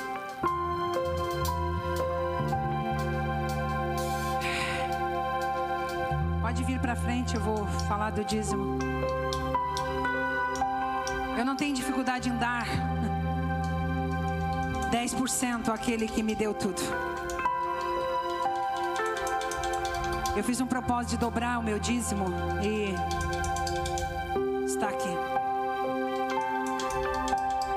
Pix já foi. Você pode fazer o Pix, bota o Pix aí. Se você não tem dinheiro hoje, faz o Pix. O meu já foi pro Pix, está o papel do Pix aqui. Essa obra, Deus tem um grande propósito. As autoridades da cidade já estão se inclinando a essa obra. Nós não podemos envergonhar o nome do Senhor. Então, tudo que você doa aqui, quem anda conosco sabe. Quem anda conosco sabe. Outro dia o, o Elias falou para que Deus falou com ele assim. Ele recebeu ali uma, uma oferta, ele recebeu ali uma comissão. E ele disse assim, né, Elias? Mostra-me, Deus, uma família que eu quero ir lá ajudar. Eu quero ajudar uma família, eu quero fazer umas doações. Deus falou: não. Doe no meu templo, que o meu templo doe para a família. Ele disse: primeiro é o templo. E ele disse que recebeu isso como uma direção, né? Tem que trazer tudo no templo. Não que você não possa ajudar, mas olha só. Aqui nós distribuímos para as famílias. Você viu que eu pedi quilos aí essa semana, né? É que as nossas dispensas estão ficando vazias lá no mercado. E a maior alegria da minha vida, com o primeiro dia que a gente abriu o mercado, na segunda semana, a gente recebeu uma doação de shampoo. Pessoas compraram shampoo, botaram shampoo lá no mercado. E a gente dá os vales aqui, as pessoas pegam a comida lá e as coisas lá. Uma criança virou e disse assim: Eu pensei que ele ia buscar um biscoito ou um chips, tenha lá. Ele falou assim: Mãe, o dinheiro dá para comprar um shampoo? Mas dava porque era vale gratuito. A gente dá os vales gratuitos aqui, lá ninguém vende nada. Mas tudo tem preço para eles se sentirem honrados e poder comprar, sabe? Com um valezinho. Mãe, eu posso comprar um shampoo? Isso me conectou que lá no mercado ele nunca conseguiria comprar um shampoo, ele não compra shampoo. Eles não usam shampoo. E shampoo para nós é do melhor, né? A gente não compra o ruim, não é verdade? Mesmo que seja o mais ruinzinho, você pode doar pro doa ali pro mercado solidário. Brinquedos usados eles levam embora com tanta alegria. Então, tudo que a gente recebe nesse lugar, a gente tem um endereço certo. Pode levantar as mãos e dizimar e ofertar, fique à vontade.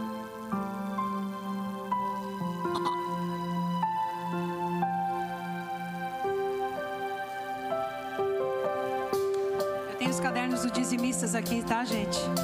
A gente tem os cadernos dos dizimistas aqui trabalhador,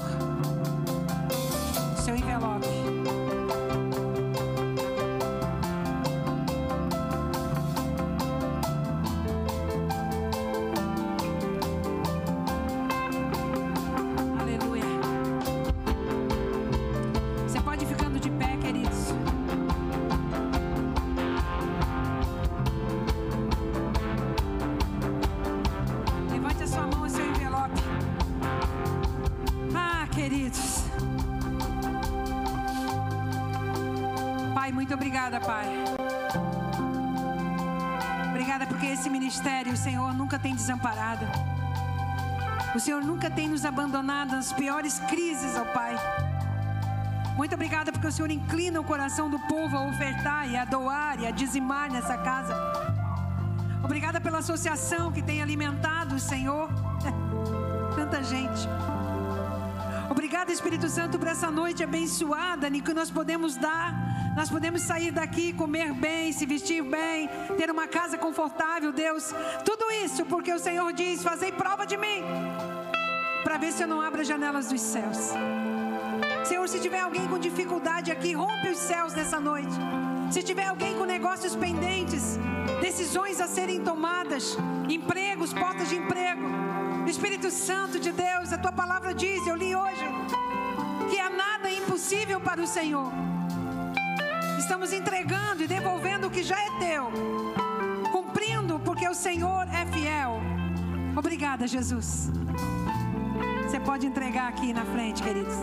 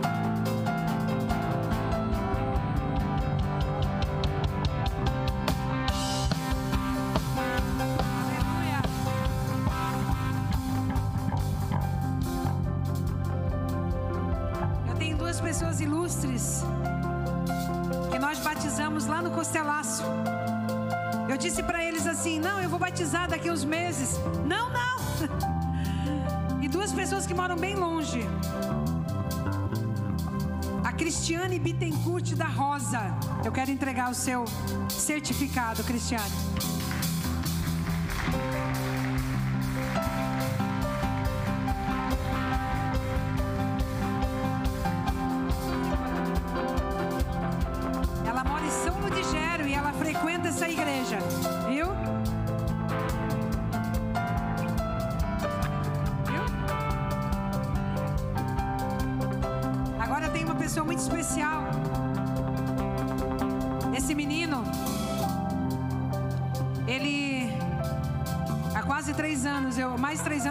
Conheço ele.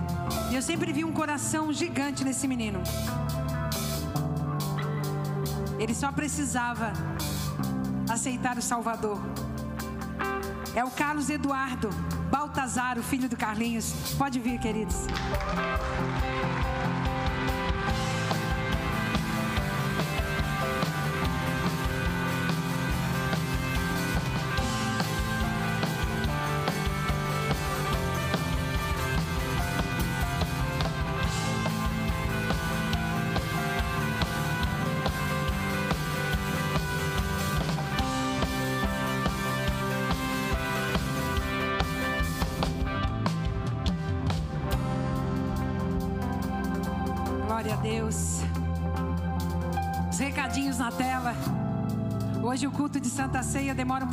Mais.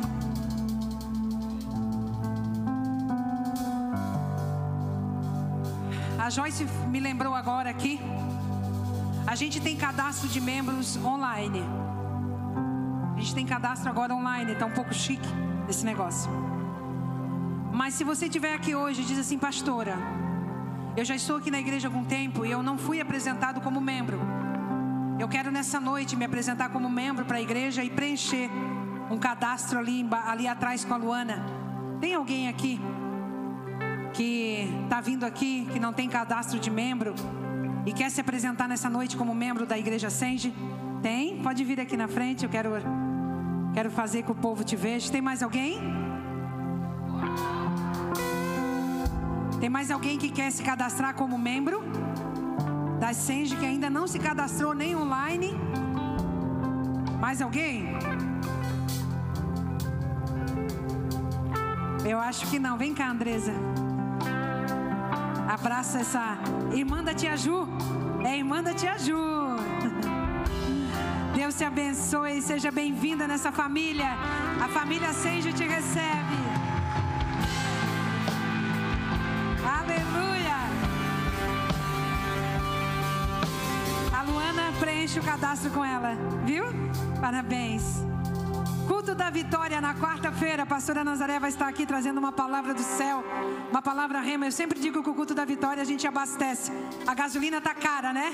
Pois é, a palavra também, olha, vai ser supimpa, viu? Nós vamos estar aqui na quarta-feira, amém? Glória a Deus, pode passar.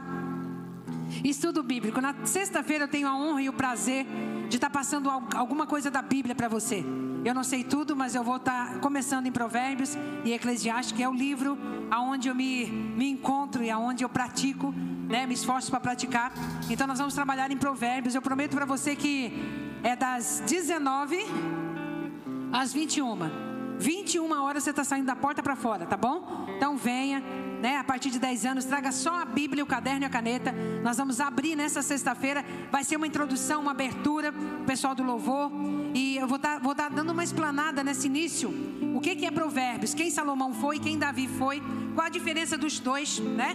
Um era adorador, o outro teve sabedoria, mas não sabia adorar. Enfim, qual a diferença dos dois? Eu vou dar uma explanação sobre isso e vou estar ensinando o livro de provérbios nas sexta-feiras. Eu me comprometi em três meses para que a igreja crie raiz. Amém? Muitas pessoas estão é, abortando os planos de Deus porque não criaram raiz. Amém? É gratuito, viu, gente? Amém? Sala de oração também é gratuita, ali em cima, nossa sala preparadinha para você vir orar, sentar. Passou aqui na frente, pastora, vou orar. Sobe ali, ora 10 minutos, vai embora. Amém? Pode passar. Marcos Feliciano, já está pertinho, né? Daqui dois sábados, dia 26 dos 3, às 19h30, ele e o Roberto Marinho. Roberto Marinho também vai estar aqui, né? Aquele tecladista que não toca nada, né? Vai estar aqui também, né, gente? Toca nada o homem, né? Glória a Deus vão estar aqui. Eu tenho certeza que como eles vão nos edificar, nós também edificamos eles, né? Porque há uma conexão do céu. Glória a Deus. Pode vir? Pode passar? Seminário. Esse aqui é dia 21. É um feriado de abril e dia 22 sexta-feira. Não marque nada. Não marque nada, tá, gente? Vocês querem aprender um pouquinho sobre o mundo espiritual? Esse é o cara, tá? Você de libertação, libertação de maldição hereditária, né? Esse, esse é o homem que vai estar tá com a gente. Glória a Deus. E o encontro de casais. Cadê os casais aí? Casais casados, cadê? Casa, casais que vai casar amanhã, cadê? Aleluia. Também pode ir, viu? Casando até lá, pode ir. Amém?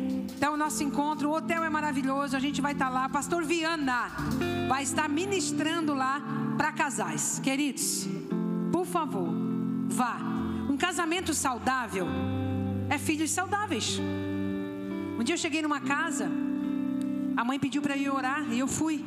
O menininho tinha uns cinco anos. Ele falou: Ô, ô tia, é que a minha mãe chora muito. Eu disse: É. É porque ela está doente. Não, ela não está doente, não, tia. É que meu pai é muito grosso com ela. Cinco anos. Você é o espelho da tua casa. Você é o espelho dos teus filhos. Às vezes o casamento está doente, está gerando filho doente. Vai lá fazer uma reciclagem. Vai lá aprender a ser um casal feliz, ser um casal, né? Tá aí, ó. Amém? Então ali o Ministério de Casais, o pastor Gaúcho está recebendo lá atrás, né? A primeira mensalidade já tá, já tá é hoje. Amém? É isso? Nosso mercado solidário, né? Nosso balé, nossa música, aulas de balé infantil, violão, teclado e bateria, mercado solidário, tá tudo aí. Amém? Pode passar. Cadastramento de membro, é isso? Vamos ficar de pé, queridos. Temos uma oração para Antonella, bebê recém-nascido na UTI. É o do Cleito? Não, é outra Antonella? Né? Graças a Deus é outra. Antonella, alguém me ajude a orar? Pai, no nome de Jesus, Pai, existe uma criança, Senhor, uma recém-nascida que está na UTI. Senhor, se tu gerou, não deixa abortar, Pai. Por favor. Senhor, é, ela, ela já nasceu, mas não deixa ela morrer. Paizinho querido amado, dá vida agora onde essa criança está. Dá vida aonde essa criança está no nome de Jesus. Nós levamos vida lá, nós levamos como Isabel, Senhor, quando recebeu Maria, a criança estremeceu no ventre, que ela estremeça agora, nesse leito da UTI. Receba vida, Antonella, a vida de Cristo agora. Eu repreendo todo mal, todo ataque do maligno na tua vida, em nome de Jesus. Receba vida, Antonella. Senhor, eu oro pela dona Custódia também, que eu tenho compromisso de orar por ela todos os dias receba saúde, receba força, receba células saudáveis. Em nome de Jesus, seja curada. Em nome de Jesus. Aleluia. Esse aqui é o hino que eu amo. Vamos cantar?